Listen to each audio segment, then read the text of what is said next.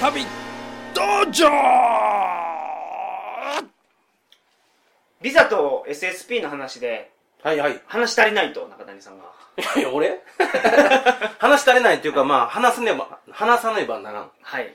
でルールが変わっていってるから。変わるんですよ。うん。だから変わる、変わるとは聞いてたんやけども。はいあの、僕らが作ってる間にも変わっちゃったんで。そうなんですねそ。れは一応言っとかななと。日本はここまで変わらないと思いますけど、うん、頻繁やな。フィリピンはかなりアグレッシブですから、もううん。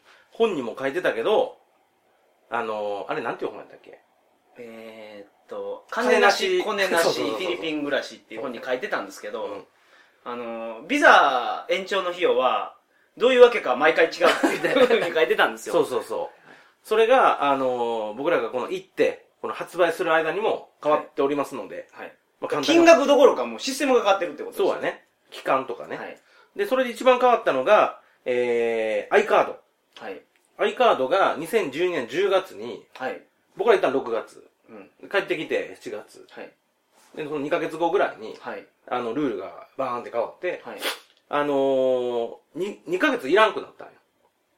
2ヶ月以内の滞在であれば、i カードを作らなくていいと。i カードは、あの、フィリピン滞在時の必要な身分証明書。はい。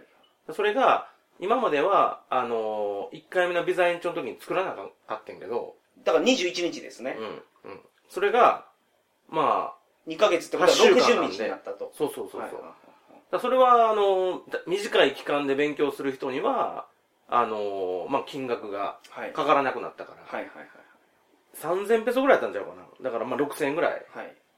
かからんくなったから、まあ、それは、良くなったなと。うん。まあ、金額的なところは安いですけどね。我々から見たら。日本人から見たら6000円ってそんな高くないですけどそうそうそううん。だからその、向こうに住む時のルールで、うん。 i カードがいるとか、うんうん i カードがいらないとかうん。う、ん。これよく知らないまま行動してたらですね、出国時にえらいトラブルになりますから。ああ。ようわからんからね、ほんまにそういうの。変わるから。変わるし、はいあんまりそんなみんな分からんよね。俺も知らんかったし、うん。今回、こういう旅道場の作るからさ、はいい、ろいろね、ほれはほれ調べたけど、はい。普通に多分勉強行って帰ってくるだけやったら、はいそんな意識してないと思うの。うただ自分が申し込んだ学校で、これが必要ですって言われたらそれをお金払って、ん。うん。で、それもその学校もさ、はい。人によったらその、入国してすぐ学校行くケースもあればさ、はい入国して1、2週間遊んでから学校行ったりもするでしょ。なるほど。そうすると学校からしたらもう来た時から考えるケースもあると思うよ。はい。でも実はもう入国が2週間前やとしたら、うんそのビザの期間も、i カードの期間も、ずれるみたい な。そう絶対こういうミスあ学ると校思う。側もわからないですもんねわ。からない。その人来てから1ヶ月遊んでたかもしれないですから。で、それって、多分ちゃんとした学校はそういうトラブルを防ぐためにちゃんと聞くと思うんやけど、はいでも、その、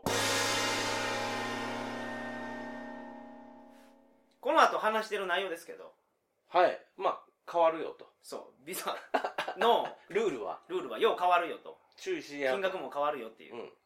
まあ、そういうことです。そういうことですね。はい。